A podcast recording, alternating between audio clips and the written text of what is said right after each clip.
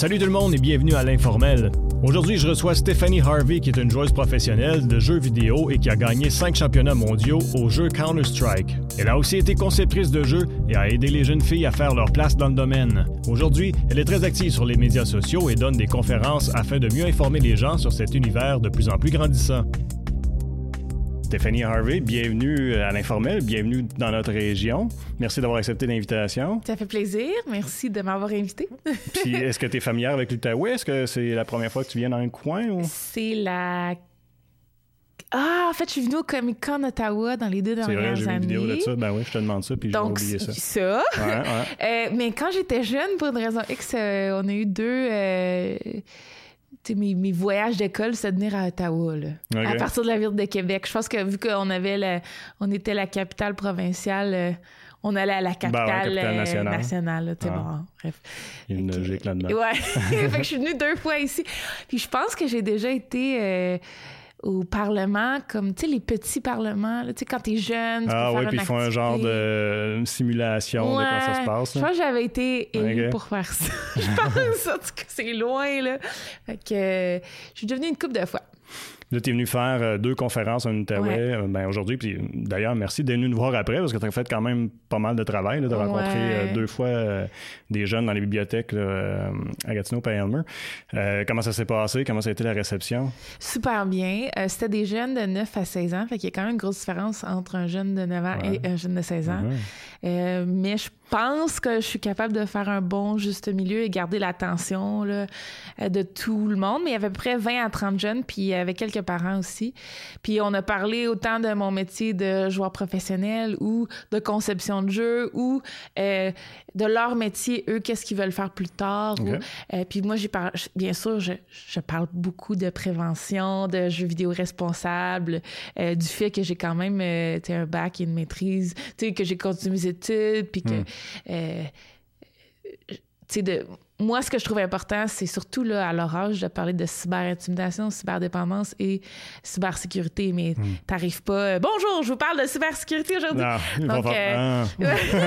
Donc, c'est comment l'intégrer dans un environnement qui est intéressant, qui, euh, qui les fait quand même triper parce que dans le fond, eux autres, ils jouent à Fortnite puis ils veulent parler de Fortnite. Ouais, c'est ça, je vais vous dire. C'est quoi le jeu qui est in sur le Fortnite? Là, ben? Ouais, euh, mais étonnamment, il n'y avait pas juste des, des gens qui jouent, qui tripaient Fortnite. là. Il y avait un petit peu de tout. Fait que c'est quand même intéressant. Puis ce que moi, j'ai trouvé très cool, c'est qu'après, ça, ça les rassemble entre eux parce qu'ils se mettent à se parler entre eux. Ah oui, moi aussi, je joue à ça. Ou tu connais-tu ce jeu-là? Fait que c'était quand même assez interactif. là. Je les invite à parler euh, toute la journée avec moi.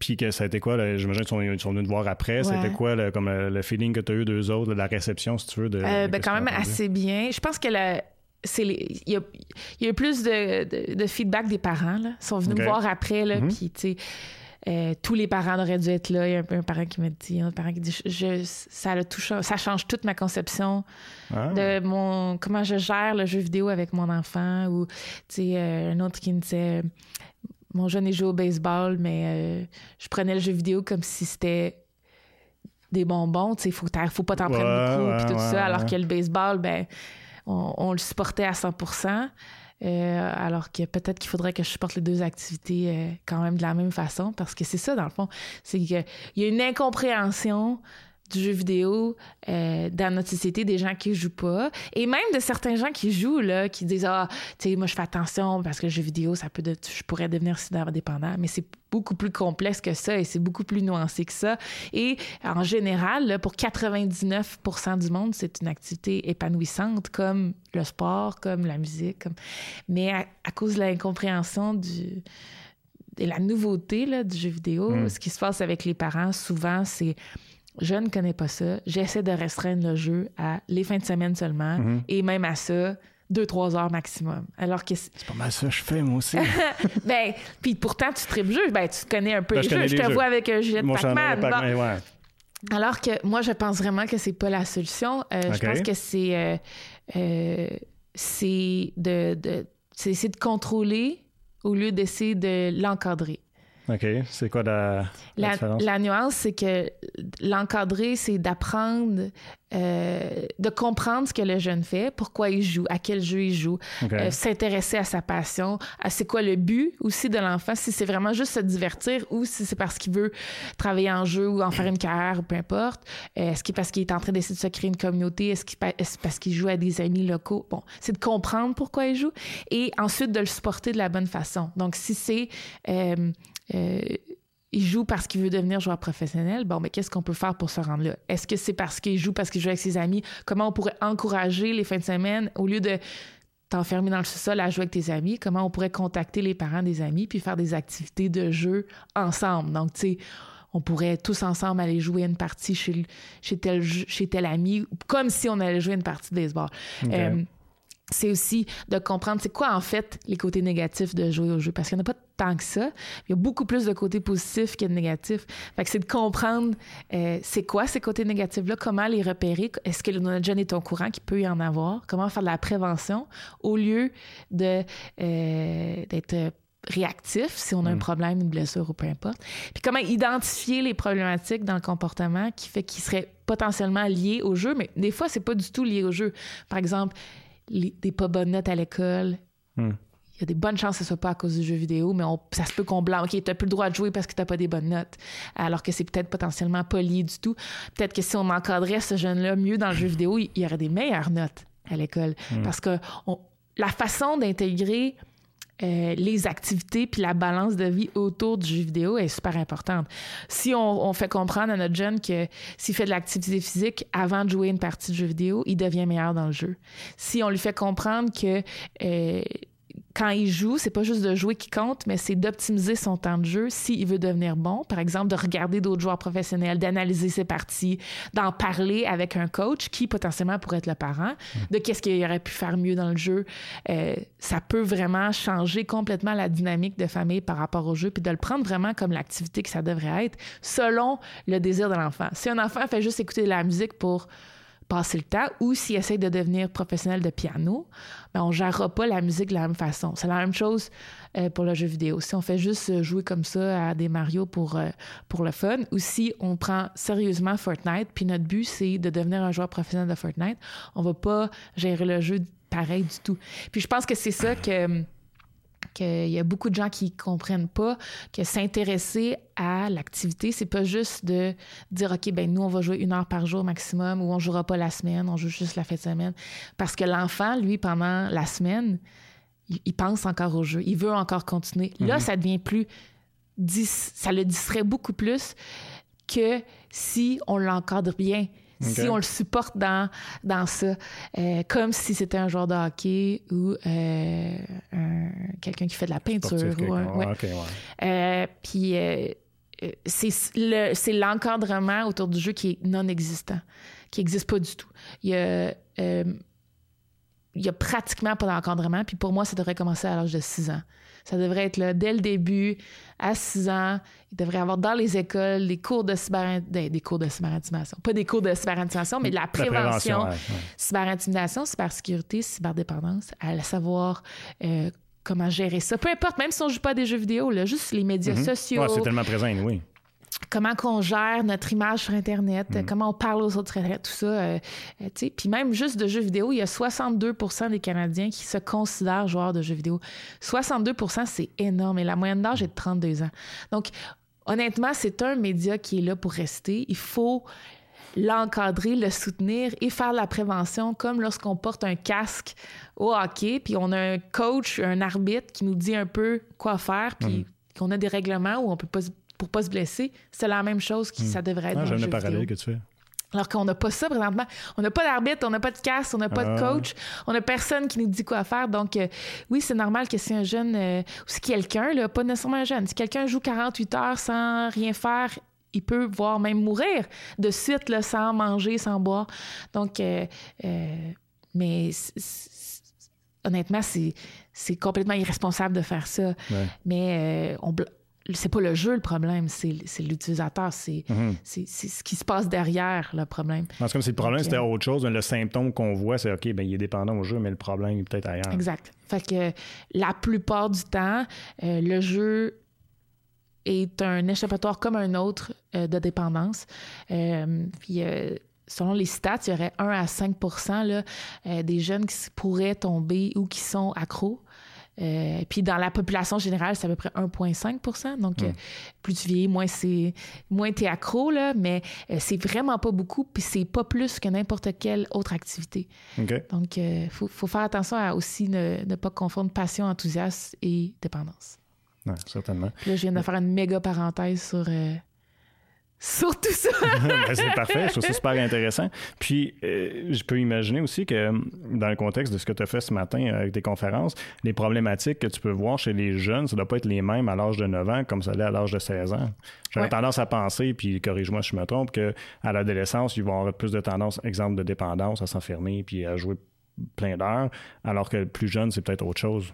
Ben, ce que moi j'ai remarqué dans, avec les parents puis les jeunes aujourd'hui, c'est que ben, je te dirais en, 9, 10, 11, 12 ans, il y avait encore. les parents, la plupart, ont encore le contrôle. Donc, hmm. c'était. Ben, moi, ma mère veut pas que. Ou. Ben, même les parents disaient, moi, je veux pas justement que mon fils il joue la semaine, mais la fin de hmm. semaine, on, trouve des compromis. Fait que là, moi, c'est de poser la question, ben, pourquoi la semaine, il n'y a pas le droit? Puis, tu sais, essayer de comprendre le raisonnement derrière, puis c'est un raisonnement justifiable. Alors que les autres, euh, ben, tu sais, ceux qui avaient 14, 15, 16 ans, euh, eux qui étaient dans la pièce, c'était vraiment des gens passionnés de jeu parce que hmm. sinon, ils, ne seraient pas venus. euh, puis je peux voir que, tu sais, eux, c'est ça, les parents n'ont pas nécessairement le contrôle. Eux, c'est leur, euh, c'est leur passion. Puis c'est aussi là qu'il y a souvent les, décisions là, de qu'est-ce que je fais au, cégep. Hmm. Et puis le décrochage scolaire, ça se passe aussi beaucoup là. là fait que c'est une autre sorte de problématique. Ah ben, regarde, tu vois, moi aussi, j'essaie de gérer les jeux vidéo avec mon enfant. Fait que vu que j'ai un expert, je vais en profiter. c'est parce que j'imagine qu'il y a plein de parents qui, ben, ben, comme, comme tu viens de me le raconter, il y a plein de parents qui vivent des choses semblables. Mais moi, ce que j'avais remarqué avec mon garçon, euh, c'est que s'il passe beaucoup de temps sur les jeux vidéo, après ça, quand il doit arrêter de jouer, il tourne en rond. Il, on dirait qu'il perd de sa créativité de jeu, sa créativité de son enthousiasme de jouer. Je sais pas si tu as déjà entendu. Dans quel sens? Dans le sens que lorsqu'il arrête, il est comme dépressif, je comprends pas. Ben, dépressif, j'irais pas je dire ça, mais euh, c'est comme si mettons deux, deux, scénarios. Soit que, bon, il a joué euh, deux, trois heures le matin, exemple. Puis là, je dis, bon, ben, on va arrêter, on va passer à autre chose.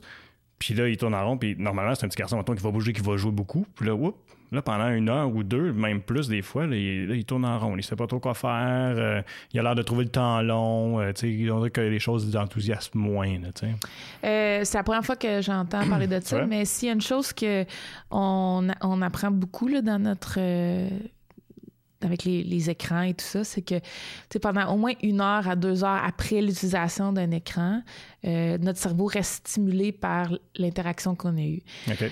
donc, c'est pour ça que, tu sais, si par exemple on, joue à des jeux vidéo jusqu'à 10 heures, mais on doit aller se coucher à 10 heures, ben il y a peu de chances qu'on s'endorme à 10 hmm. h et une.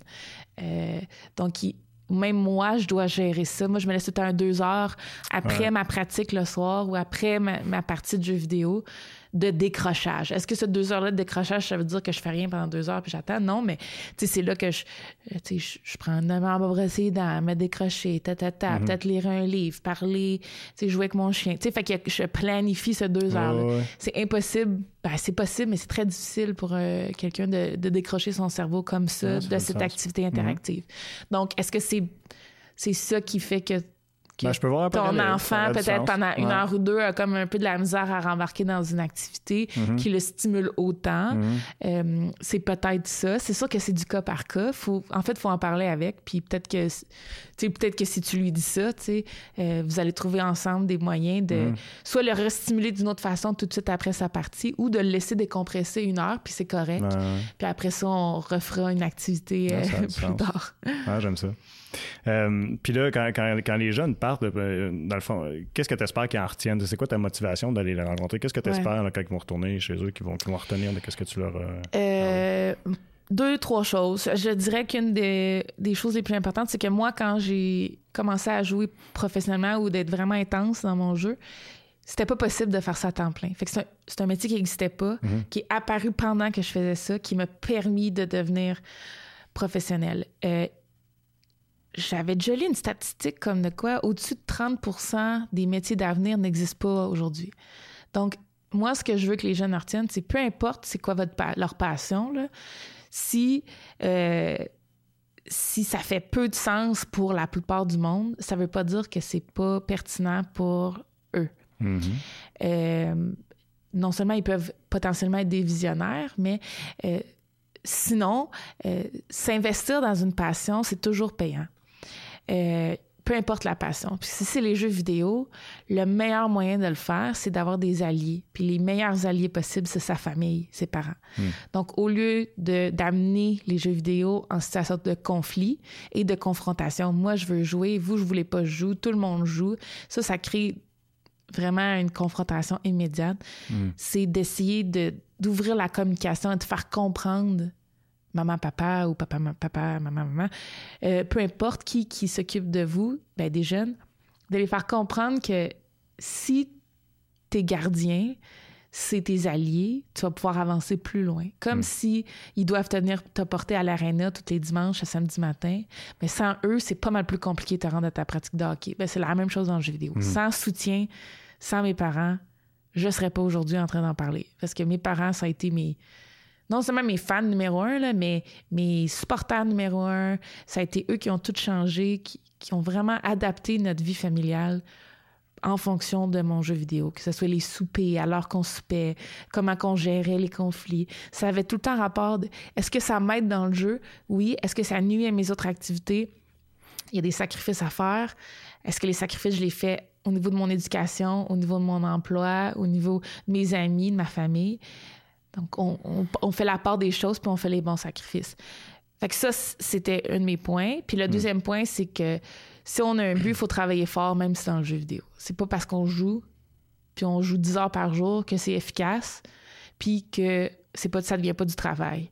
À un moment donné, euh, c'est important de jouer euh, effectivement, efficacement c'est important de jouer efficacement puis euh, d'optimiser son temps euh, parce qu'on a 24 heures dans une journée. Fait que euh, si on sait que d'aller faire 10 minutes de vélo, ça va nous rendre meilleurs dans le jeu, comme si on avait joué 3 heures, mais finalement, on, en joue juste 30 minutes. Bien, on fait notre 10 minutes de vélo, on joue 30 minutes, puis c'est comme si on avait pratiqué 3 heures normales. Hmm. C'est des petits détails comme ça qu'on doit apprendre, puis on doit trouver ce qui marche pour nous. Euh, la visualisation, c'est très fort dans le jeu vidéo. Donc, euh, c'est pas parce que...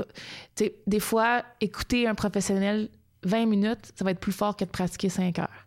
On va ah. apprendre plus.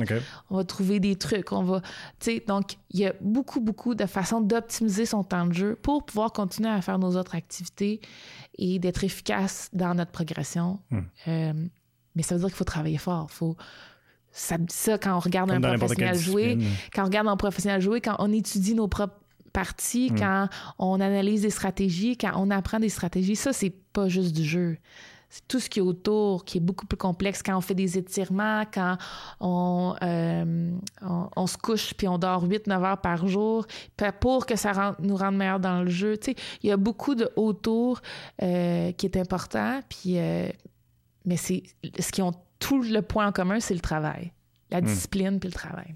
De là, l'importance d'avoir des gens justement pour éduquer les joueurs, j'imagine, parce que là, comme avec tout ce que tu me dis, c'est beaucoup de choses. Puis dans le fond, mais pour revenir à ton point de tantôt, ben, il n'y a, pas de coach, il n'y a pas de. Il n'y a, pas d'entraîneur. Ça commence dans le niveau professionnel. Euh, au niveau amateur, il y a quelques programmes euh, sport-études qui se positionnent un peu partout au pays, dont beaucoup au Québec. Euh, il y a la première école secondaire, je pense, qui a eu son e-sport études, son jeu vidéo études euh, à Québec qui vient de commencer. Au, cégep, ça commence tranquillement aussi à devenir une discipline euh, de club, euh, un peu comme les autres activités. À l'université aussi. mais ils ont tous un point en commun, c'est que les coachs commencent. Ils sont pas nécessairement habitués. Et puis, comme je vous disais, moi, je trouve que ça aurait commencé à 6 ans, puis il n'y en a pas au primaire des coachs. Donc, euh, il y a une éducation à se faire. Moi, je pense qu'au Québec, dans, notre, dans le sport amateur, les coachs sont une grosse raison du succès euh, de nos athlètes. Puis je pense que mm. la même chose doit arriver aux jeux vidéo pour, euh, pour vraiment soutenir la population. Quelque chose que j'imagine va se développer avec le temps. J'espère. Euh, tu as été cinq fois championne au eSport euh, World Cup, je pense, Ouais. je, dis bien. Ouais. Euh, au jeu Counter-Strike, Ouais. c'était ton jeu là, que, tu as développé là, les aptitudes. Pourquoi? Parce- que là, pour ceux qui sont moins familiers, il y a plusieurs jeux, tu peux jouer dans, dans ces disciplines-là. là. Même, même les shooter games, j'ai vu, il y a, il y a Quake, puis il y a, euh, qui est bien connu, puis aussi... Ah, le nom va m'échapper, là. Ben là, il est rendu Call of Duty, Call of Duty, c'est lui que je cherchais. Bon, Ouais, c'est lui mieux, là. Euh, fait que pourquoi Counter-Strike? Bonne question. Euh, ben, moi, j'ai commencé à jouer à Counter-Strike en 2003.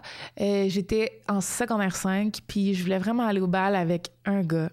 Puis son meilleur ami m'a dit bah, si tu veux lui parler ou commencer à, à être proche de lui, ben, tu pourrais commen- jouer à Counter-Strike, c'est son jeu préféré. Sa fille est le jeu Soldier of Fortune. Mais il m'a dit Counter-Strike, ça a l'air plus cool. fait que commence Counter-Strike. Je dis OK. Puis euh, j'ai commencé à jouer à Counter-Strike. Puis honnêtement, je me suis pas vraiment rapprochée du gars. Ça n'a pas marché.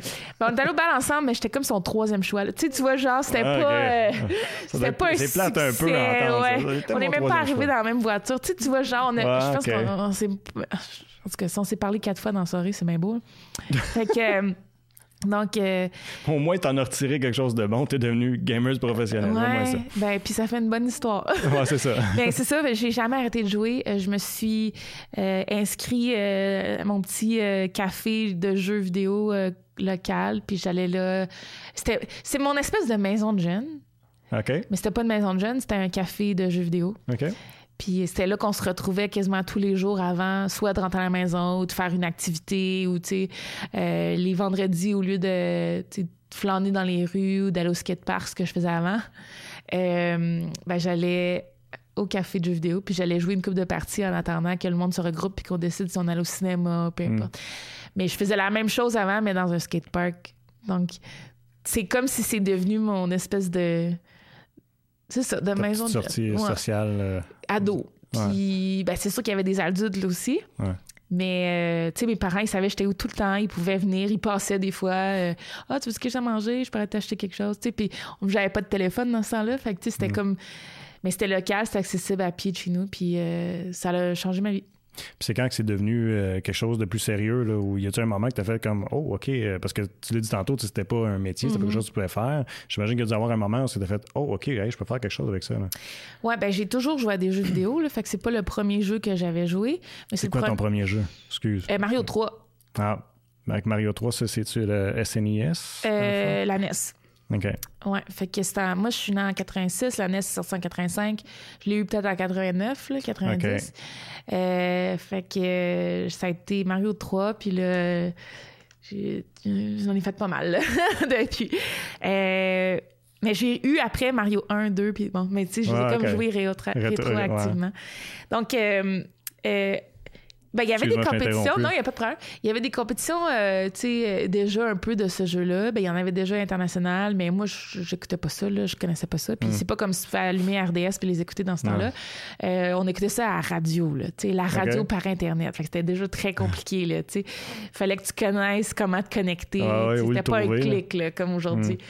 Donc, euh, euh, j'étais pas encore à ce niveau-là. Moi, j'étais, j'étais genre, ah, il va y avoir un petit tournoi local au LAN où je suis, entre les deux LAN de Québec. là. Euh, Puis, tu sais, tu veux-tu venir regarder ça en fin de semaine? Fait que, tu sais, moi, j'allais voir ça.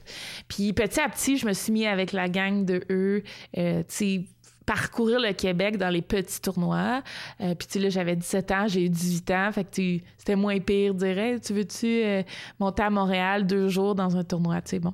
Ça commence, je commençais à avoir plus de air avec ma famille pour faire ce genre de, de choses-là. Puis euh, à un moment donné, j'ai fait un tournoi et il y avait des filles qui m'ont demandé de de jouer avec elles. Ben, en fait, moi, je jouais pas dans les tournois. là. Je les regardais. là. J'étais, j'étais ben, je me considérais pas assez bonne. J'étais trop gênée. Puis ben, ces filles-là, ils ont dit, euh, ben, tu on fait une équipe ensemble. Ça serait cool. Puis là, je fais OK. Fait que j'ai commencé à jouer avec elles par Internet. Euh, puis on a commencé à, être plus sérieuse, à faire des petits tournois au Québec ensemble, puis à vraiment se tenir en gang. Puis euh, le but, c'est d'être la meilleure équipe au Québec de ce jeu-là. Puis petit à petit, ben, c'est arrivé. Puis là, c'est comme si en étant la meilleure équipe au Québec, on a comme vu le, la planète. C'est bon, c'est quoi la prochaine étape? Fait que, d'être, fallait être la meilleure équipe au Canada, après ça, la meilleure équipe en Amérique du Nord, de filles.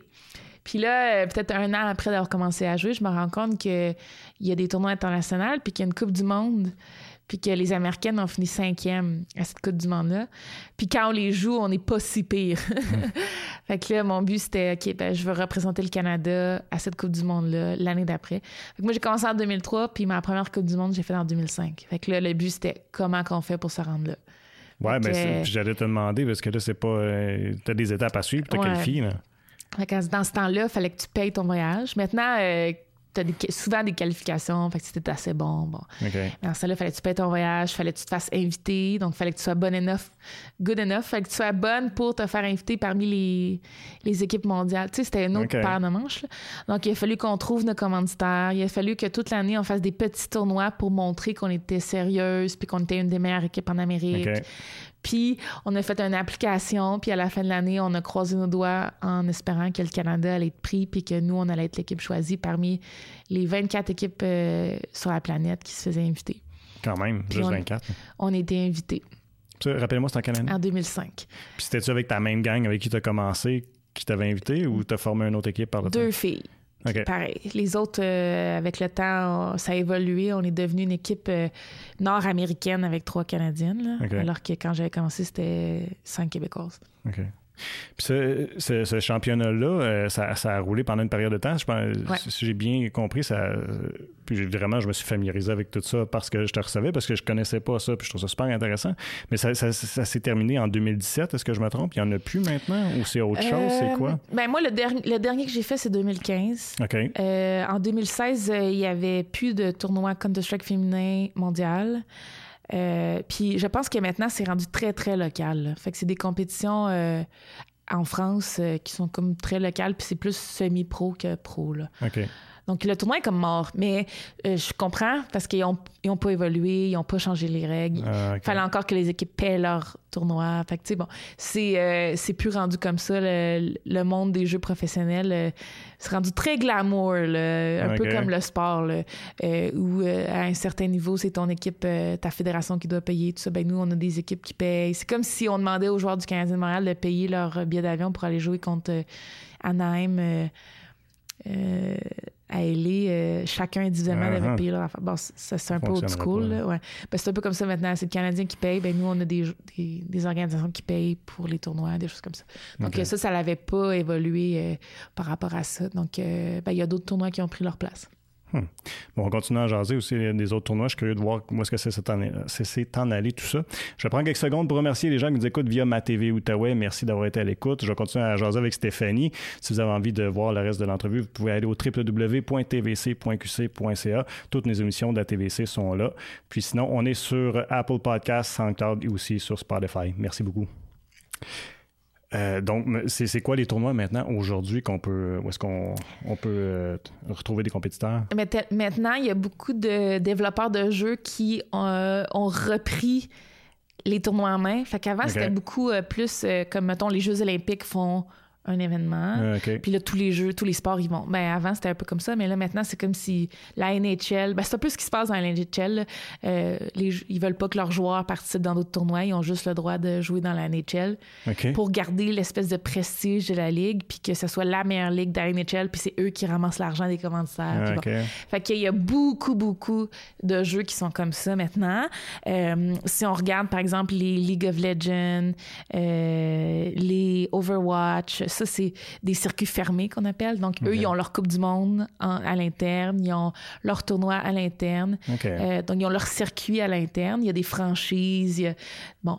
euh, C'est comme des ligues, là, comme tu dis, ouais, la- la- la- Ouais. NFL, NHL, c'est un UFC, circuit fermé, là, tu sais. Ouais.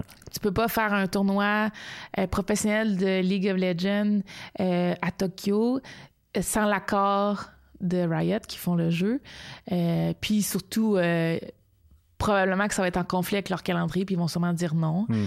Donc, euh, les, les tournois amateurs, c'est quand même encore possible, mais tournois semi-pro et pro, là, maintenant, c'est vraiment géré par euh, les compagnies. Il y a certaines compagnies qui s'en foutent encore, dont euh, moi, mon jeu qui s'appelle Valve, euh, ben, mon jeu qui est fait par Valve, là, Counter-Strike, euh, eux autres, ils s'en foutent. Donc, euh, encore aujourd'hui, c'est un peu le Far West et les gros tournois peuvent créer leur compétition.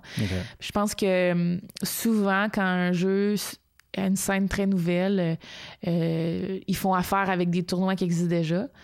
Un peu comme, encore une fois, comme je te dis, s'il y avait euh, les Jeux du Québec, ben là, euh, le nouveau sport dirait, bon, on va faire nos compétitions aux Jeux du Québec. Mais avec le temps, quand la scène se développe, il y a de plus en plus d'argent, c'est là que euh, souvent, soit ils deviennent indépendants, puis ils essaient de ramener l'argent dans la compagnie, ou ils s'en foutent un peu, puis ça reste avec les Jeux du Québec. Donc, il y y, a comme deux, deux types là, de, de, je dirais, de, Compétition. ouais, de, de façon de voir ça. Ouais. Euh, dans les jeux fermés, les grosses compétitions, ben, c'est ça. C'est League of Legends, Overwatch. euh, c'est des Dota 2, des Invitational, euh, qui sont quand même un peu restreints. Alors que dans les jeux ouverts, ben, il y a les jeux de combat, le Counter-Strike. euh, euh, avant, il y avait Call of Duty, c'était un jeu ouvert, mais là, cette année, euh, c'est la première année, il va y avoir des franchises euh, avec une ligue fermée. Donc, j'ai bien hâte de voir ce que ça va faire. Hmm. Puis par franchise, je dis, là, tu sais, on a acheté pour plusieurs millions de dollars. Une ville ou une compagnie a acheté la franchise, comme euh, mettons, les sénateurs d'Ottawa ou OK. Canadien de Montréal. Puis Est-ce qu'ils vont même signer des joueurs? OK. Euh, ils signent des joueurs euh, euh, exactement comme, comme une franchise. Il y a la M- MLS puis la NBA qui ont maintenant aussi leur franchise de jeu, Hmm. qui sont associés comme. euh, ben moi, je, je fais partie de Madison Square Garden. Donc, euh, je fais partie de la même gang que les Rangers et les Knicks, mais on a aussi les Knicks Gaming, qui est des joueurs qu'on signe pour NBA 2K, qui vont représenter euh, les Knicks toute la saison dans le jeu vidéo. Euh, c'est la même chose qui se passe présentement au niveau de la MLS. Euh, la FC Toronto puis l'Impact de Montréal ont maintenant leur joueur officiel FIFA Ah ouais. qui fait partie de l'Impact, Hmm. euh, qui a son gilet de l'Impact puis qui c'est un joueur de j'imagine- l'Impact. Ils ont avantage à faire ça parce même temps, c'est beaucoup de promotion Ouais. pour leur euh, Ouais. Puis C'est quand même drôle parce que je pense que le joueur de l'Impact. En tout cas, je- soit le FC Toronto ou je sais plus, mais il est payé plus cher que, que les vrais joueurs. Pas vrai. Parce qu'il gagne les tournois. Ou, Ah, sais, ok, ok. fait que finalement, il se fait. C'est pas son salaire, mais c'est plus en. Ah. C'est pas très drôle parce que c'est EA puis FIFA qui supportent ça. Donc, Mm. c'est pas la même, la même dynamique. Là. Mais c'est quand même super intéressant là, de voir euh, le développement sport contre euh, Ah, e-sport. Mais euh, pour les joueurs, ça doit être. un- il doit, j'imagine qu'il peut y avoir un, certain avantage, dans le sens que quand tu signes avec quelqu'un, tu as, comme une permanence, t'as une- t'as une, euh, tu sais, t'assures un revenu Ouais. pendant certaines périodes de temps, comparativement avant. Euh, je dirais un peu comme le sport professionnel. Tu sais jamais quand tu vas te faire bench. Tu sais jamais quand tu vas faire trade. Tu sais Ok. jamais quand on va terminer ton contrat. Hmm. Euh, tu as une certaine stabilité qui est vraiment mieux qu'avant, mais c'est encore un peu. Euh, je sais pas ce qui va se passer l'année prochaine. Hmm. Tu sais, oui, il y a des contrats de 2, 3, 4 ans, mais c'est très rare dans le jeu. D'habitude, c'est comme un an, deux ans. Donc, euh, puis il faut quand même que tes performances soient là. Euh, puis présentement, je suis pas sûre que tous les contrats de sport ont des clauses de blessure et tout ça. Donc, si tu te blesses, est-ce que tu, tu peux plus jouer? Est-ce que tu te fais encore payer? Donc, tu sais, il y a quand même aussi... Euh, c'est quand même assez nouveau, là. Euh, Ouais. il y a beaucoup de joueurs qui signent sans agent aussi. Euh, beaucoup de joueurs qui signent, avant 18 ans. Il y a des contrats semi-légaux que tu te Ouais, demandes ok. si, euh, s'ils pourraient vraiment forcer le, le contrat. là. Mais euh, en fait, euh, moi, la plupart des professionnels que je connais n'ont pas d'agent. Ce que Hmm. je trouve euh, Ben, c'est encore tout nouveau, là, j'imagine. C'est Ouais. tellement un nouveau marché que les agents sont pas sont probablement pas rendus là non plus. là. Puis les équipes aussi sont pas nécessairement très professionnelles. Fait que des fois, les contrats sont un peu de croche. Ouais. Puis des fois, tu peux rester pris là-dedans un an ou deux. Il y a, il y a des gens qui, ont, f- qui sont présentement en poursuite euh, par rapport à ce genre de contrat-là qui sont Mhm. tout croche. Mais pour faire ça, il faut être de l'argent. Fait que c'est juste les gens qui ont gagné beaucoup d'argent, qui veulent sortir d'un contrat, qui le réussissent. Bon, c'est pas évident. Souvent, Ouais. la plupart des joueurs, ils font juste attendre que le contrat finisse. Hmm. Je suis curieux euh, parce qu'on a parlé de, on a parlé de Mario. Euh, est-ce que puis le rétro gaming c'est quand même populaire. Est-ce que tu es retourné jouer à des vieilles affaires, Atari, Intellivision Il y a quelques années, ouais. Quand je travaillais, moi j'ai travaillé comme conceptrice de jeux vidéo chez Ubisoft pendant 6-7 mhm. ans. Puis quand j'étais dans ma passe vraiment intense conception de jeux vidéo, euh, je suis quand même collectionneuse comme personne, que ce soit dans le jeu ou en dehors du jeu.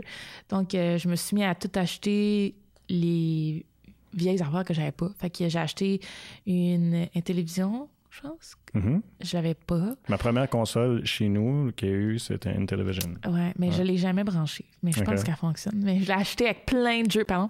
Plein de jeux. Euh, j'ai acheté une Atari puis plein de jeux Atari. Mais tu sais, moi, je suis quand même vieille dans le jeu vidéo. Fait que j'avais. À partir de la NES, je les ai toutes.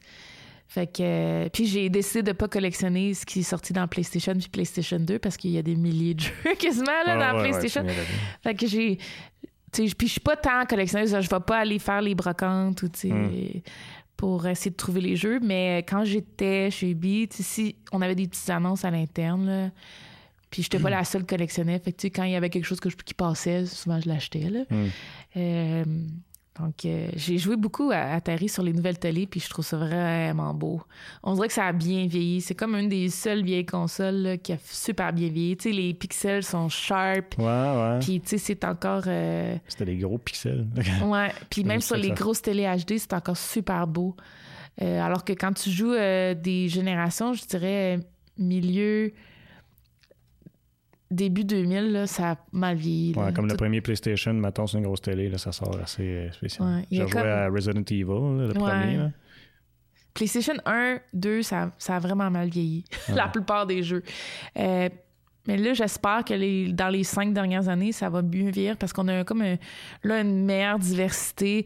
Tu le but, c'est pas nécessairement d'avoir des graphismes euh, tout le temps réels. Des fois, c'est plus, euh, tu sais, euh, on a plus d'abstrait, on a plus de, justement, retour au pixel et tout ça, qui fait que ça, d'après moi, ça va mieux vieillir. Puis c'était quoi, mettons, la, game, y a une game là, que tu jouais, une, une vieille game là, que t'as de la misère à aller coucher parce que t'es accroché? Ben, j'ai été vraiment intense au jeu Wave Race 64. qui c'est un jeu ah, de Sidou de ah, course.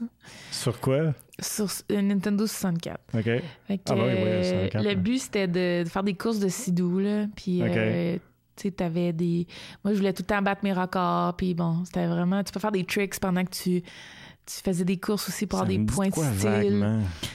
Puis euh, j'ai joué là, à ça tu sais, genre, on louait la console, avant même que j'aille la Nintendo 64, on louait la console au club euh, vidéo, puis on faisait des, des sleepovers avec mes amis de filles, ah, tu sais, pour jouer à Wave Race. Fait que euh, ça a été quand même... Euh, j'étais vraiment intense. Puis, je dirais, après, il y a eu The Sims, oui, où j'ai joué vraiment intense. je pense en 2001, c'est sorti. Ça, j'ai joué méga intense. Euh, mais tu sais, j'ai joué à d'autres jeux par-ci par-là, mais ça, c'est mes deux gros jeux. Puis. Euh, c'était Sims ou SimCity? Vraiment Sims. Sims J'ai joué un peu à SimCity, mais pas de là à comme. SimCity, je décrochais pas, moi. Ouais, pas de là à pas décrocher, mais de Sims, j'ai vraiment. Il y a un été de temps où. Ben, ça tombait bien aussi, je voulais étudier en architecture. Tu sais, tout était comme. Ah, ok. je tombe en amour avec le jeu. Puis mes parents m'ont soutenu dans The Sims. Euh, sais, mon père est allé l'acheter le jour de la sortie pendant que moi je suis à l'école. C'était comme une espèce d'événement familial. C'est la première fois que j'allais pas au terrain de jeu dans un été. Fait que j'ai vraiment que joué. T'avais ton jeu pour l'été. t'es trop jeune pour travailler, mais t'es trop bien pour aller au terrain de jeu. Sais, cette année-là, ça arrive comme une fois dans la vie où t'as pas de responsabilité pendant trois mois. Uh-huh. Euh, c'était pas mal de Sims dans ce temps-là. Puis après ça, ben, c'était Counter-Strike. Puis il y a eu beaucoup d'autres jeux que j'ai joués, mais pas autant intenses que ces jeux-là. Hmm. J'ai lu aussi que tu as créé des groupes pour parler de l'intimidation ben, chez les filles euh, pour, quand, il s'agit de jeux en ligne. Euh, pourquoi tu as dû faire ça? As-tu vécu des expériences qui ont, fait réaliser à quel point c'est un, problème? Ben, je pense que on a une société qui se permet beaucoup de choses en ligne. outre les mm-hmm. jeux vidéo, là, euh, on est tous témoins, je pense, avec les médias sociaux. C'est clair. Et euh, malheureusement, ben maintenant, il y a de plus en plus de jeux qui ont des systèmes de communication. Euh, puis il y a eu vraiment à une époque, je dis que là, ça s'améliore, mais il y a une époque où on avait zéro système de prévention de toxicité en ligne. Donc, euh, si quelqu'un était misogyne ou raciste ou peu importe, il, s'en sortait tout le temps. Donc, il n'y avait pas de moyen de, de contrer ça au niveau de l'utilisateur. Donc, le seul moyen, c'était au niveau euh, de se faire une carapace. Il n'y avait rien d'autre. Donc, euh, à la base, moi, vu que ça m'arrivait quand même assez souvent d'être victime de commentaires misogynes dans un environnement majoritairement d'hommes, ce qui, mm. pour rassurer tout le monde à la maison, là, si vous jouez pas, ce n'est plus le cas. Euh, mais euh, malgré le fait qu'il y a moins de femmes en développement et moins de femmes en compétition, ben, au Canada, les stats sont genre 49, 51, 50, 50, femmes ah, et hommes. Donc, il y a quand même beaucoup de femmes qui jouent des jeux. Mais euh, c'était beaucoup plus caché dans mon temps, il y avait beaucoup moins de femmes. Donc, c'était quand même un environnement boys club très misogyne. Puis, ben, je me suis alliée avec d'autres femmes pour créer. Euh, moi, j'avais un désir de créer des safe places, des environnements où euh, les femmes peuvent se retrouver, parler de jeux vidéo sans se soucier de discrimination, mhm. d'insultes, de toxicité. Puis de pouvoir jouer ensemble euh, dans un environnement sain. Des genres d'incubateurs de positifs par rapport aux jeux vidéo, ce qui n'était zéro disponible dans le temps. Hmm. Euh, il y en avait, tu sais, tout le monde euh, trouve sa tribu, puis tu sais, il y, a, y a des gens qui avaient des communautés, mais quelque chose de public, là, où on invite les gens à venir jouer avec hmm. nous dans un environnement sain. Euh, et où, moi, c'est là que j'ai appris Donjon Dragon. Je connaissais rien à Donjon Dragon. Donc, j'ai appris à jouer, j'ai appris l'univers dans cet environnement-là sans me faire discriminer ou tu sais voyons donc tu connais pas ça tu sais ah, on a créé cette espèce de je dirais de base positive où même les gens qui rentraient négativement c'est comme si la communauté était tellement soudée puis tellement comme ouverte d'esprit qu'au lieu de les insulter en retour ou de les bannir ou peu importe on leur faisait de l'apprentissage euh, puis la plupart des gens, même les trolls, comme on les appelle, mm. se, faisaient prendre à leur propre jeu, se, se mettaient à rester parce qu'on était quand même assez ouvert comme communauté, tu sais. Puis c'est très rare qu'on ait eu à, bannir les gens qui ça les intéressait pas. C'est tout le temps, on fonctionnait tout le temps en apprentissage plutôt qu'en en, méthode punitive. Ça a été vraiment euh, euh, très, très cool commencer ces initiatives-là. c'est quelque chose que maintenant, je continue tout le temps, mais c'est quelque chose que présentement, on se soucie un peu plus, que ce soit les développeurs ou les plateformes. Maintenant, avec, même avec Facebook, Twitter, il y a un moyen de reporter, mm-hmm. report les, les, la toxicité, tout ça. Mais ce qui, avant, tu pouvais dire ce que tu voulais sur Twitter, tu pouvais dire ce que tu voulais sur les médias sociaux. Il y avait zéro répercussion. Mm. Euh, puis nous, on trouvait que c'était pas correct. Donc, euh, notre but, c'était pas de changer la législation, mais c'était d'au moins créer ces environnements positifs. Euh, puis, euh, c'était les premiers pour moi, bulle bâtiment. Bulle bâtiment. Je, sais, je, parle mon français. Je voudrais t'aider avec ce mot-là, mais là. Bulle bâtiment. Bulle Balbutiement, Oui, c'est ça, c'est ah. ça. Ben, tu remercieras Jeanne-Sophie, c'est elle qui me l'a soufflé Oh mon Dieu. Ça a été les premiers débuts de de ce genre de réflexion-là pour moi. Puis euh, encore aujourd'hui, euh, je continue de pousser ma réflexion, euh, je dirais de jour en jour et d'entrevue en entrevue sur qu'est-ce que j'en pense et quoi faire pour ça. Hmm. Là, au niveau, quand, tu es rendu professionnel, puis tu es rendu à ton cinquième championnat, mettons, ça, demande quoi comme temps d'exercer ce travail avec ton équipe? Tout ça, ça ressemble à quoi, mettons, une semaine? ben, je te dirais que c'est jeu par jeu et cas par cas, et aussi individu par individu, parce que c'est pas tout le monde qui joue la même, la même façon. Mais en général, euh, surtout si c'est un jeu d'équipe, euh, ça demande des pratiques euh, quotidiennes. Fait que donc cinq jours sur sept. puis on traite ça exactement comme un, un athlète professionnel. Par contre, on est chanceux, on n'a pas la limitation euh, du corps humain qui fait qu'après une game de hockey, on n'est pas capable d'en faire une deuxième parce que notre performance, a drop. Hmm. Euh, malgré le fait que je pense que le mental est, important de le garder en santé. tu, peux t'épuiser pareil. Euh, oui. Mais c'est un petit peu différent en sens que tu peux faire trois, quatre parties avec des petites pauses entre. puis, tu sais, des matchs hors concours, on en a plusieurs par soir. Donc, tu fais plein de petits matchs par concours. Ben, au début, tu as comme une pratique sur la glace, mettons, où tu, euh, tu analyses des stratégies, des anciennes parties, euh, euh, tu analyses les adversaires, tu travailles sur des nouvelles stratégies. Ça, c'est facile à comprendre quand on pense au football, parce que le football, on les voit souvent en pratique. Mhm. Il y a souvent des petites vidéos, là, ils, ils frappent des faux, des poteaux avec des, comme des faux humains, puis, Mhm. parce qu'ils veulent pas faire le contact à chaque fois entre deux humains, mais ils le font avec des, des poteaux comme ça où ils sautent dans des cercles, tu sais. Ben, où ils travaillent, mettons, la tactique 5-4-1 ou la tactique 4-3-1, tu sais, bon. Euh, ben, c'est ça qu'on fait beaucoup, nous. Euh, beaucoup de pratiques euh, euh, de réflexes, beaucoup de pratiques de stratégie, euh, beaucoup de visualisation, d'analyse adversaire. Puis après ça, on a nos petites parties hors concours et entre chaque partie, ben, tu fais une, euh, une période de débrief là, où tu parles de la partie, qu'est-ce que tu aurais pu apporter, ou tu prends des notes puis tu dis ah ça je me souvenais plus comment faire ça je me suis perdu dans cette stratégie là peu importe. Puis euh, souvent là avec le jeu vidéo ce qui est très cool tu pars des ligues en ligne fait que tu pars des matchs officiels le soir aussi la, la semaine. Fait que souvent on a un match officiel ou on a une qualification pour un tournoi ou euh, on a un événement spécial puis ça c'est je dirais que tout ça c'est à peu près 7 6 7 heures par jour mettons de la pratique personnelle qui rentre dans le 6-7 heures aussi. Euh, donc, euh, techniquement, moi, j'étais capable d'avoir une job à temps plein puis faire ça le soir. Mais il n'y avait pas grand temps libre, tu sais. Donc, euh, le jour que ça commençait à être encore plus sérieux, ben là, si là, tu fais des choix, tu sais. Mais moi, je voulais continuer à aller au gym, je voulais continuer, tu sais, comme là, présentement, ben, je veux un chien, je veux, tu sais. Que, euh, c'est des sacrifices que travailler à temps plein, puis après ça, être joueur professionnel à temps plein, c'est c'est trop. Donc, il faut que tu, tu décides. Là. Puis, euh, moi, je fais ça à temps plein depuis 2015. J'ai regardé une couple de tes parties, puis euh, moi, je trouve ça très drôle. Moi, je suis assez nul, là. Euh, mais, tu sais, la précision, quand, tu te promènes dans, dans, dans, un- dans une map, puis, la précision avec laquelle tu travailles, je trouvais ça. J'en revenais pas. C'était rapide. C'est comme tu fais un coin, que- qu'il est mort, ça va super vite.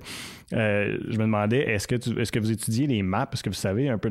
Est-ce que ça fait partie de la préparation, de savoir ta carte, OK, qu'est-ce qui est où, sont où les cachettes, où est-ce que, où est-ce que tes adversaires se cachent et tout ça?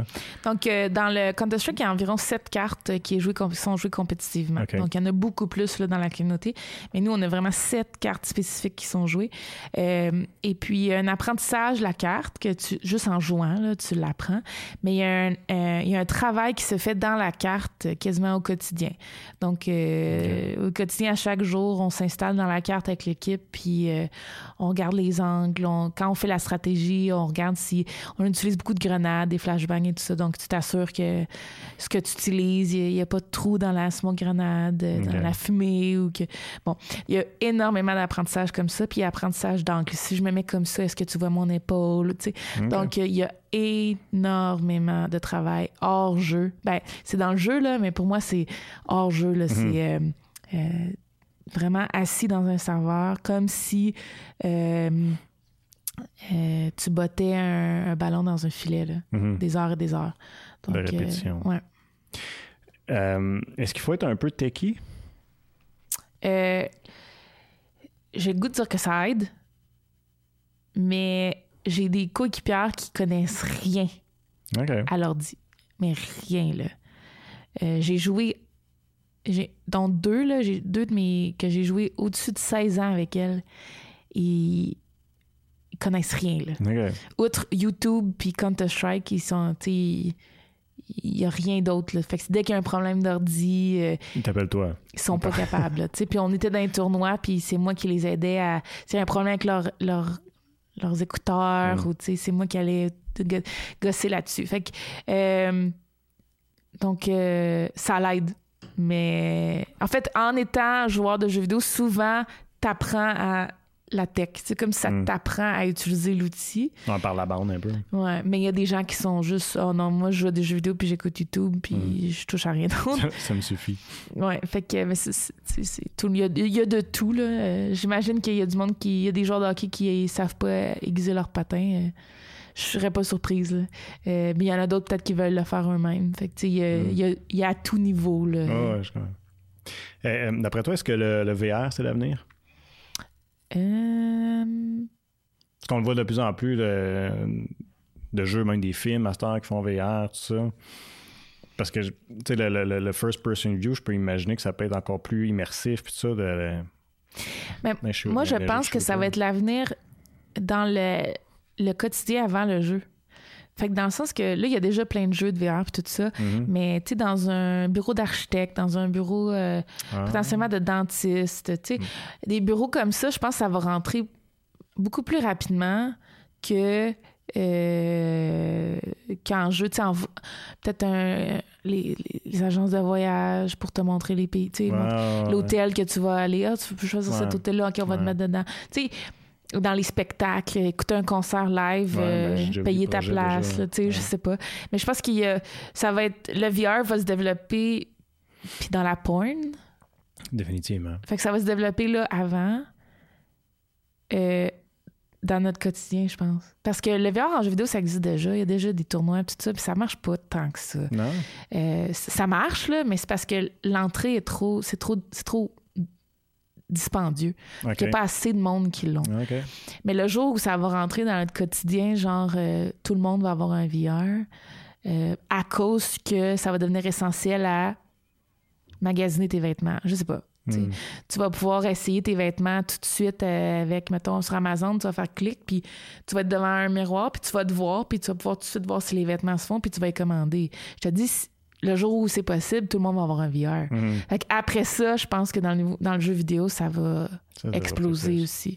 Mais jusqu'à temps qu'on l'utilise dans notre quotidien, je sais pas si euh, ça a pogné tant que ça encore. Parce que j'avais ces discussions-là il y a cinq ans, puis je trouve qu'on est encore à la même place. Ouais, mais c'est ça aussi. J'ai vu, moi, la, la première fois j'ai vu un jeu VR, ouais, ben, c'était pas plus ou moins un jeu, mais c'était une exposition là, à la fin des années 90 à Ottawa.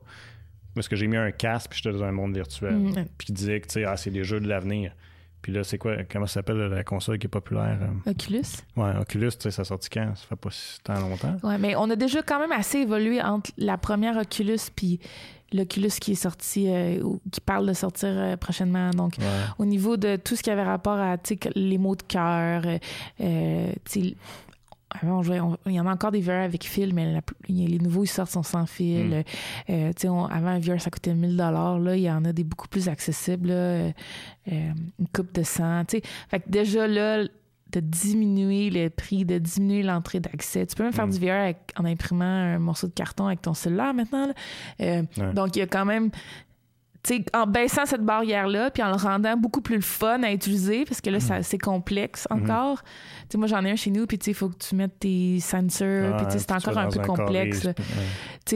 fait des fois, j'ai le goût de dire à ma mère, je vais te- maman, je vais te montrer c'est quoi, peinturer en 3D, mais juste le mettre le casque, puis la placer comme il faut, c'est déjà, Mhm. genre, ah, je ne tente pas, Fait que dès que ça pas. va être moins complexe, euh, mais il y a déjà du monde qui, qui, passe leur vie en VR euh, en 2020. Donc, c'est juste euh, pour moi une, question de temps avant qu'on ait tous un VR à la maison, mais qui soit pratique et que ce soit pas juste une gimmick. Mhm. C'est comme les consoles, c'était un peu une gimmick dans le temps, mais maintenant on fait tout avec une console. Fait que, Mhm. euh, tu sais, moi, combien de mes amis avaient acheté une PS3 juste parce que c'était un lecteur Blu-ray puis qui était moins cher qu'un lecteur Blu-ray? Ouais. tu sais, puis il fonctionnait mieux qu'un lecteur Blu-ray. Ouais, puis en plus, tu pouvais jouer à des jeux. Wow, Ouais, tu sais. ouais, Donc, euh, j'avais plein d'amis pas gamers qui achetaient une PS3. ouais. euh, tu sais, parce que c'était c'était la meilleure plateforme. Ouais, fait que peut-être qu'un jour, on va tous avoir un VR parce que ça vient en voiture. tu sais, je sais pas. Ouais. Puis euh, finalement, là, on va tous se mettre à jouer au VR. Ah, ça a du sens. Euh, avant qu'on termine, je veux parler un petit peu à, l'extérieur du jeu vidéo parce que là, a plein d'autres projets, do- dont un, prends ton temps, là, tu peux pas prendre le Yahoo! jeu. Euh, De façon, on est euh, plus en live à la télé. ouais, c'est ça. que- euh, Rendu sur le web, je ne stresse plus avec le temps. Vous allez euh, me pardonner temps de ma bouteille d'eau? Ben oui. Euh, mais je m'en allais te parler de Canada's Smartest People. Ah, mon Dieu! En Ouais. 2016, je ne me trompe Ouais, pas, ouais, arrivé? Mhm. Euh, ben, c'est un- c'est un- pour ceux qui ne sont pas familiers, c'est un, un jeu télévisé où est-ce que, bon, on passait des épreuves et tout ça. Et tu as gagné. La Mettons- saison 3. Là, Bon, tu vois. Euh, mais comment, je suis curieux comment ça s'est présenté à toi, ça, comment ça, tu sais, gaming, ça? Donc, ça arrive quand même assez souvent. Ça arrivait quand même assez souvent, là, de moins en moins, mais euh, je te dirais qu'il y a eu beaucoup de shows de télé-réalité, télé-réalité qui tournaient autour de jeux vidéo où on m'approchait pour euh, faire partie du casting, tu sais. Puis là, t'appliques, puis tu vois ce qui se passe. Mais avec Canada Smartest Person, personne, je sais pas pourquoi tout à coup je suis devenue. ça, ça, un, ça veut dire moitié anglais, moitié français. Je suis plus capable de parler en, en anglais, Canada Smartest Person eux, euh, leur but, c'est d'avoir du monde partout au Canada. C'est d'avoir du monde de tous les backgrounds, de tous mhm. les âges, de tous les sexes. Bon, tu sais, ils s'assurent que sur mhm. chaque émission, il y a euh, des plus jeunes, des plus vieux, euh, toutes les. Différents milieux. Hein. Ouais, différents milieux. Bon. Parce que si c'était. je pense qu'on était six par émission. Si c'était six hommes blancs dans chaque émission, ben, ça ne rejoindrait pas un public canadien. Exact. Donc, ben, ils m'ont contacté pour juste appliquer en tant que contestant. Ça, ça veut dire que je pense qu'ils ont eu 2000 personnes au pays qui ont appliqué. OK, quand même. Je pense. Quelque chose comme ça. Puis euh, après ça, ils font, euh, ils font un premier screening et papier. Après ça, ils font un, test d'intelligence. Après ça, ils font une entrevue pour la télé. Bon. Puis euh, moi, il m'avait contacté parce que sûrement je faisais une bonne case qui était francophone, jeune, fille, jeux vidéo. Tu sais, ça mhm. devait tout remplir ces coches-là. Puis euh, euh, j'ai été finalement, j'ai tout passé le test d'intelligence, tout, puis j'ai été choisie parmi les derniers, je pense, 30. Euh, puis j'ai été comme sélectionnée dans les tops. Donc, mhm. ils ont. Moi, j'avais un horaire complètement fou dans le mois de leur tournage. Quand même fou que j'avais genre deux jours de disponible. Puis euh, deux jours pas collés. Là. Et puis euh, ils, euh, ils ont tout changé le tournage pour que je, ce soit les deux jours qui fitteraient avec mes épisodes. Si je, gagnais si je gagnais cet épisode-là, je me rendais à l'autre. Moi, ça fallait que je prenne des red eye. Pour ceux qui sont pas familiers avec des red eye, c'est des vols de nuit qui... Euh, parce que je travaillais sur la côte ouest. Euh, j'étais dans une convention de jeux vidéo, je pense à Seattle une fois, puis ils tournaient le lundi. Et moi, je partais dimanche soir parce que je travaillais toute la journée là-bas. Dimanche soir en avion, j'atterrissais à 7 h à Toronto. Puis à 8 h, j'étais live sur le set. fait que, tu sais, c'était. J'espère que tu dors bien en avion. Oui, mais pas assez pour gagner ah euh, Canada Smartest Person, puis pourtant je l'ai gagné. tu sais, mais je me disais, ah, je vais, je vais me faire sortir dès le début, puis je vais aller me coucher à l'hôtel de la journée, puis finalement, c'était des journées de 14 heures de tournage parce que je me rendais jusqu'au bout, uh-huh. comme une folle. Euh, donc, euh, donc c'est ça. Donc, mais il y avait tout le temps sur place un remplaçant au cas où je me pointe pas. Les deux fois, parce que tu sais jamais ce qui va se passer avec un vol de nuit. Peut-être que l'avion va être cancellé. Finalement, ben, non seulement je me suis pointée, mais j'ai gagné mes épisodes, puis finalement, j'ai gagné le show complet. Euh, puis euh, c'est comme ça que ça s'est passé mais je me suis battue, pour ceux qui l'ont pas écouté, là, je me suis ben, battue. Les autres compétiteurs, c'était vraiment des gens extraordinaires. Oui, ben, il y avait des chercheurs, euh, chercheurs en cancer, euh, il y avait quelqu'un de la RCMP, je pense, que j'ai vu de la première émission, ouais, l'armée, pilote d'hélicoptère. Euh, des mathématiciens, des. Mathématiciens, ouais. des gens qui il y avait aussi des gens plus extravagants. Il y avait un chanteur euh, canadien qui est euh, très populaire en Inde. Il y avait euh, des gens qui ont parti leur, leur fashion clothes. Ah, leur, ligne de, de, mode. Ligne de mode. Fait qu'il y avait un petit peu de tout. Il y avait un commissionnaire de hockey. tu sais, bon, tout ça d'affaires. mais j'ai gagné. non. mais moi, je, je pense que le show était vraiment axé pour une personne comme moi qui était le show, c'était pas juste. Euh, il y avait zéro connaissance générale. Euh, tu sais, comme géographie, tout ça. Mais c'était plus comme tout le temps la logique de la déduction. Mais aussi, euh, c'était axé sur six types d'intelligence. Fait qu'il y avait aussi la musique, mhm. l'art, les langues. Puis je pense que moi, je suis assez une personne étonnamment, là, malgré le fait que je fais énormément de jeux vidéo, qui est super intéressée par tout. Euh, j'ai fait de la musique, j'ai fait de l'art, j'ai fait du sport. Oh, il y avait une catégorie euh, corporelle, il fallait être en forme physiquement ou être bonne en balance et tout mm-hmm. ça. Puis ça, c'est les activités que j'ai gagnées. La musique, j'ai gagné, euh, j'ai gagné balance. Je me suis débrouillée en logique puis en maths. J'étais vraiment pas bonne en social. Donc, les cues sociaux, là, j'étais vraiment pourrie. J'ai genre été dernière dans toutes ces, catégories-là. Mais toutes les autres catégories, j'ai quand même été très forte. Des catégories, des fois, que je m'attendais pas du tout, là, tu sais. C'est ça, la musique, je pense que j'avais battu le chanteur. Parce que c'était reconnaître les... Euh, des Des- des notes, des, tempos, instruments, des tempos, des Ouais. choses comme ça. Donc, euh, étonnamment, j'étais très, très douée là-dedans. Donc, euh, je pense que l'émission, été quand même très chanceuse. euh, que ça soit c'était comme très ouvert et non juste euh, un plus un égal ou sais Hmm. Euh, donc euh, c'est ça Euh, puis tu, tu mènes une, quand même, tu fais beaucoup de choses sur YouTube aussi. Je vais te donner un petit peu de temps pour parler un peu de ce qu'on peut retrouver sur ta chaîne YouTube. Tu es très active. D'ailleurs, j'ai trouvé ça trippant. Tu es allé, t'es allé voler avec, avec les Snowbirds du Canada. Ouais. Être une expérience assez spéciale. C'est complètement fou, ça. Ben, j'ai fait deux, j'ai fait deux, trois affaires complètement fous avec l'armée cette année, euh, ben, en 2019, fait que c'est l'année, euh, l'année passée. Euh, dans le fond, on a fait une espèce de. Eux ont comme fait leur première campagne de médias sociaux avec quelqu'un qui, a... qui était pas dans l'armée. OK. Puis moi, c'est la première fois que je touchais à l'armée. là. Fait que c'est drôle parce que ça, ça faisait 16 ans que je jouais à Counter-Strike, mais j'ai, j'ai jamais parlé à quelqu'un de l'armée ou tu sais, Ah, j'avais jamais eu de T'as contact. jamais tenu un, un, Parce- un fusil, quoi. Ouais, parce que aux États-Unis, l'armée, c'est pas vu pareil comme au Canada. Aux États-Unis, l'armée est très proche Hmm. de la population. Les gens les remercient dans la rue. Hmm. Euh, on est fiers, on les sais, Il y a beaucoup de démonstrations. Mhm. Alors qu'au Canada, c'est quand même caché.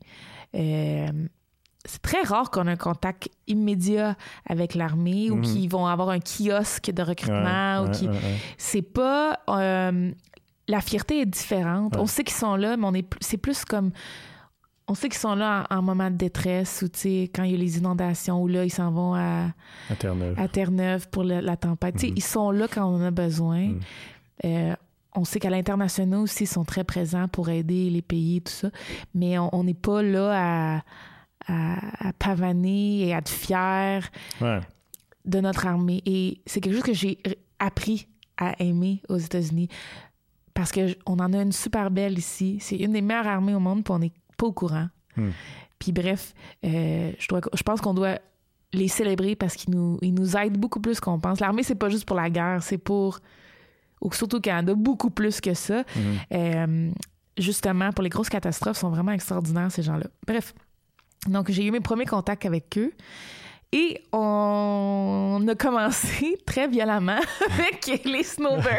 Fait qu'ils m'ont dit, euh, ben, tu veux-tu faire un tour en snowbird? Puis, tu sais, au départ, je suis comme, ah, c'est sûr, je vais faire ça, c'est complètement fou. Tu juste, ça arrive vraiment très rarement. là. Eux, ils prennent des civils euh, pratiquement jamais. Là. Je pense ouais. qu'ils ils prennent une, une dizaine de civils par année, max. Là. Euh, on était cinq dans mon vol, puis ils le font deux fois par année.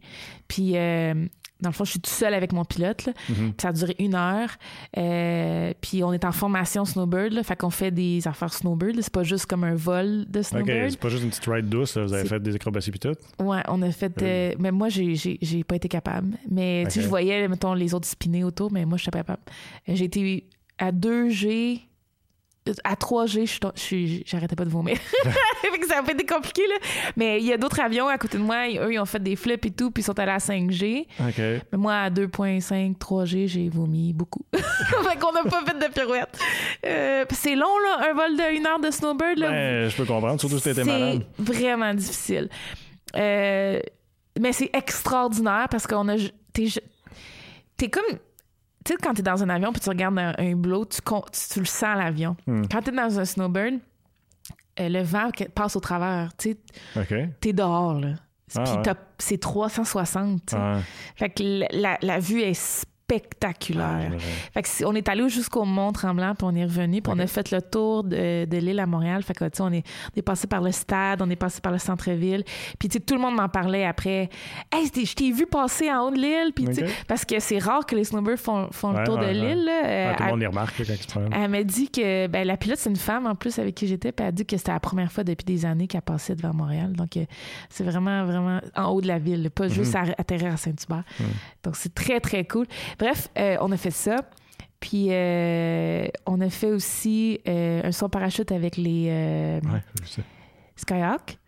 Puis ça aussi, c'est pas un saut parachute normal, c'est un saut parachute de. de... Eux, ils en font plus souvent là, avec Ouais. des civils. là. Mais tu sais, c'est. bon, euh, sais, on t'embarque, OK, on embarque l'avion, on met ton truc, OK, let's go. Tu sais, c'est un peu trop casual. là. Les snowbirds, c'était vraiment intense. Il a fallu que je suive un cours euh, parce que t'as pas le droit de prendre un, un- un véhicule avec des sièges éjectables au Canada sans une formation. OK. Donc, il a fallu que je fasse ma formation. J'ai bon. Mais euh, les, les Skyhawks, ça, c'était OK, ce saut-là, tu fais. OK, c'est bon. OK, viens on part. Puis, tu sais, j'étais dans l'avion, puis on allait sauter dans deux minutes, puis j'étais comme, mais qu'est-ce qui se passe? Tu j'avais comme pas compris encore, puis, tu sais, là, OK, go, on saute, puis là, j'étais en bas, là. Tu sais, c'était n'importe quoi. C'était ton premier saut en parachute? Ouais. ever, en plus? Puis c'était à l'abbé au Saguenay. euh, et c'était encore une fois un paysage complètement spectaculaire. On était dans la baie, puis euh, c'était le matin, dans le lever du soleil. C'était indescriptible, extraordinaire. Je me suis jamais autant sentie euh, libre de ma vie et apaisée et sans problème. Et la vie est belle. C'était, je recommande à tout le monde de faire un saut en Ouais, parachute. c'est drôle. Moi, j'en ai jamais fait. Là, puis il me semble que c'est tellement pas ce qui serait dans ma tête. Ce serait plus comme panique, panique, panique jusqu'à temps que le parachute ouvre. Ben, le parachute ouvre vraiment vite. OK. Fait que c'est une fois qu'il ouvre que là, c'est ce que je veux dire que c'est comme ça qu'on se sent. C'est ce qu'on m'a dit aussi, que c'est là que tu. Ah, OK, là, tu peux plus apprécier. Ouais. Quand, ben, nous autres, on a fait une chiffre de une minute, ce qui, je pense, est très long pour une chute libre en parachute. Euh, parce qu'on est parachute spéciaux, parce qu'on est allé plus haut, parce qu'il y a plein d'affaires. Euh, puis tout le long de ma chute libre, mes lunettes étaient mal installées parce que, comme je l'ai dit, on a quasiment mis, le tra- mis ça, puis OK, let's go. Euh, je perdais mes lunettes. Hein? Mais là, si tu perds tes lunettes, puis t'ouvres, ben là, c'est froid, tu te mets à pleurer, puis c'est vraiment désagréable. Fait que je tenais mes lunettes avec une main, puis tu le vois dans mon vidéo. Là. Je suis comme, j'ai essayé d'être cool, mais je suis pas cool pour tout. Puis, euh, que c'est ça. Fait que là, c'est un parachute. Puis, la dernière activité qu'on a faite, euh, ben, on a fait deux, mais euh, ça a été euh, deux jours de- d'entraînement en combat urbain, Ah, comme cool. les Special Ops de l'armée font. Fait que ce Ça, qu'on m'a dit, ce qu'on m'a dit, c'est que la plupart des gens de l'armée n'ont pas ce genre de training-là parce que c'est vraiment euh, du combat urbain spécialisé. Donc, euh, il faut vraiment.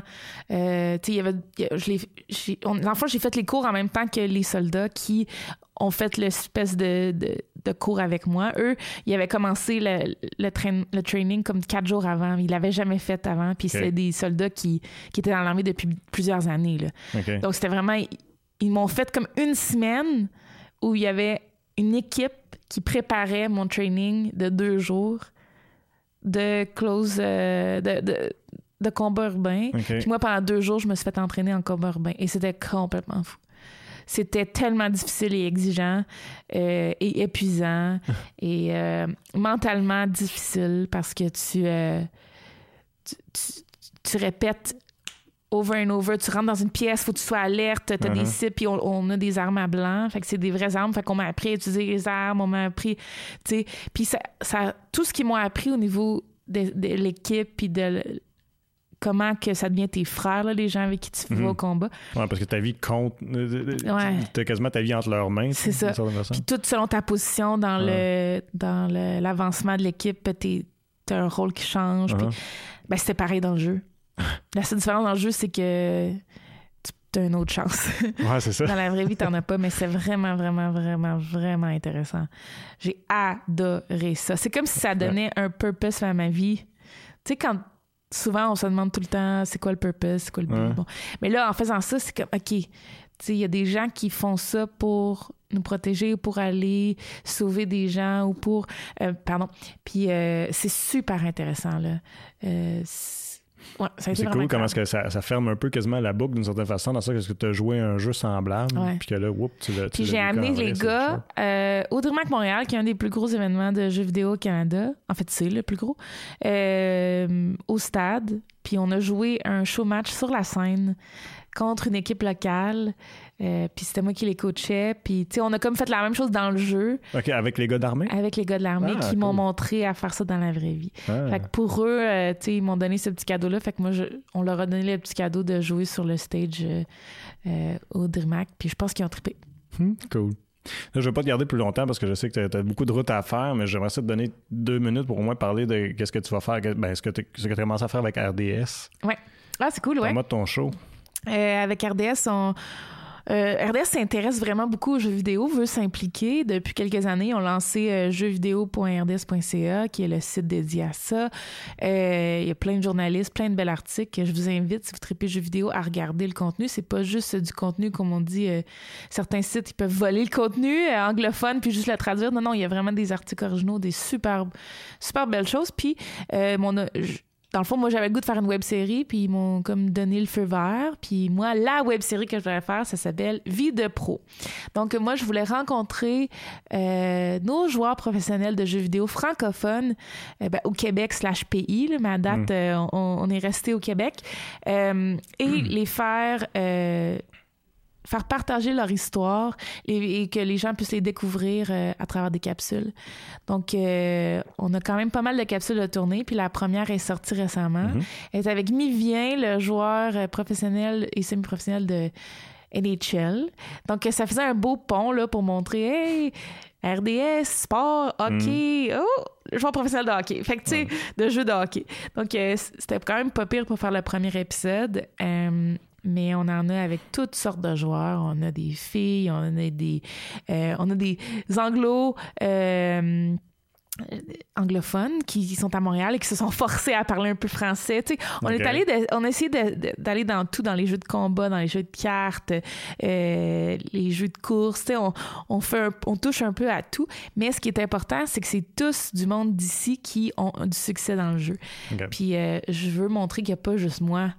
Mais souvent, le problème, c'est que euh, on pense qu'il n'y a pas d'avenir, on pense qu'il n'y a pas de carrière, mais on n'a pas de modèle. Hmm. Fait que moi, ce qui m'intéresse, c'est de c'est d'en parler. C'est comme si Georges Saint-Pierre animait son émission de UFC, puis il faisait rencontrer les joueurs professionnels de, ben, de UFC, de MMA.